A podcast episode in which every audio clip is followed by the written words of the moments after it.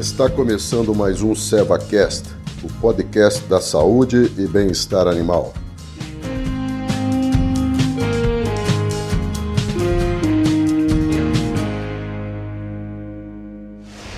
Olá, sou Ney Faria Correa, sou médico veterinário, coordenador técnico da equipe especializada no Rio Grande do Sul.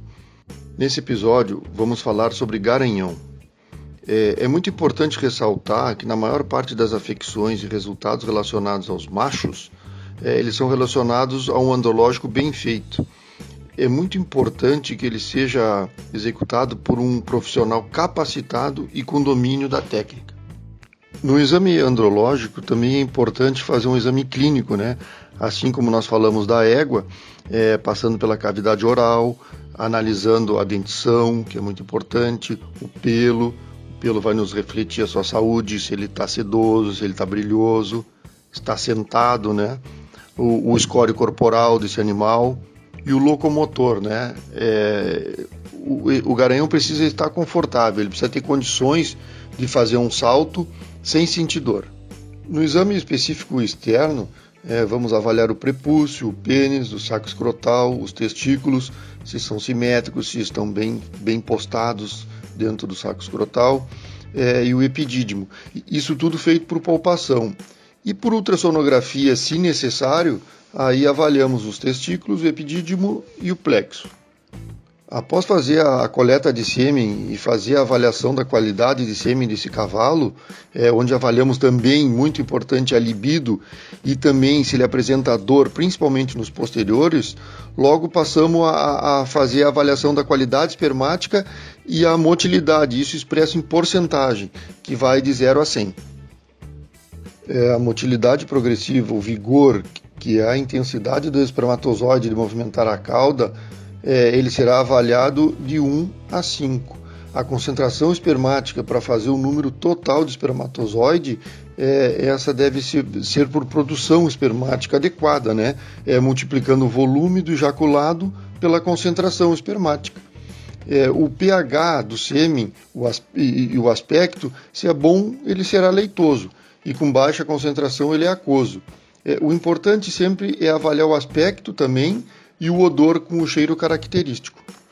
É, logo podemos fazer a avaliação da, morfolo, da, da morfologia espermática é, através da coloração. Né? Ela pode ser feita por eosina negrosina ou outros corantes utilizados como violeta genciana. É, atualmente existem corantes prontos no mercado, né? e o ideal é que tenha no mínimo 60% de espermatozoide é, sem defeito. Falando da técnica, então, é, temos a inseminação artificial, como falado no podcast anterior, e é muito importante nós usarmos diluentes comprovados, né, feitos por empresas idôneas, é, evitando a preparação caseira que pode nos dar um resultado muito aleatório.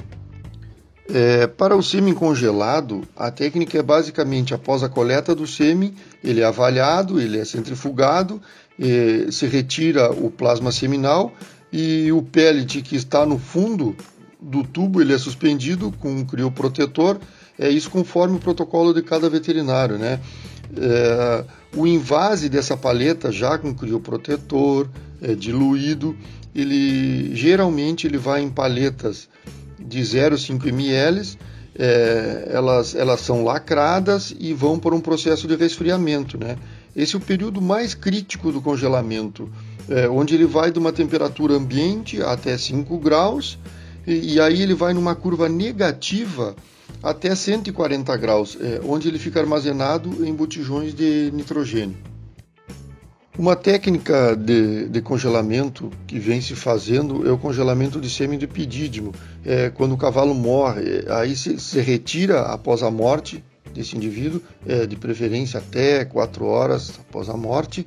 É, isso para uma boa recuperação espermática né, da cauda do epidídimo, que pode ocorrer uma, uma degradação desse, desse material genético. É, então, você retira o epidídimo, se disseca a cauda do epidídimo e faz uma lavagem retrógrada é, da cauda do epidídimo. E se procede o congelamento de sêmen, é, como falado na técnica convencional. É, algumas outras técnicas é, seria a centrifugação, que é uma técnica basicamente de remover o plasma seminal. Uh, a centrifugação com Cushing é um, que é um, ele é um amortecedor desses espermatozoides, né? É, que na centrifugação o espermatozoide fica muito liso. Aí se faz, se faz desse meio para diminuir as alterações causadas pela centrifugação. Ele fica entre o tubo e o meio diluidor, né? Assim se reduz os danos pela centrifugação. É, hoje temos dois meios para a seleção espermática, basicamente são dois diluentes no Brasil, que seria o Equipure e o Androcal. É, são, são dois meios utilizados para processar o sêmen e selecionar a população. É, ele diminui o número total, né? É, mas aumenta a qualidade desse sêmen. É, isso se usa para alguns ejaculados de baixa qualidade para fazer dessas técnicas só pela seleção espermática. Bom, é muito importante para todas essas técnicas uh, o uso de indutores de ovulação como o HCG, né, o nosso Ferticor, isolado ou juntamente com desorrelina, porque sabemos que um vai atuar diretamente no ovário e o outro através da ação da hipófise que vai desencadear o LH e, e aí vai promover a ovulação. É, falamos disso por quê? Porque sabemos que um grande funil nas técnicas utilizadas na reprodução é o controle preciso da ovulação.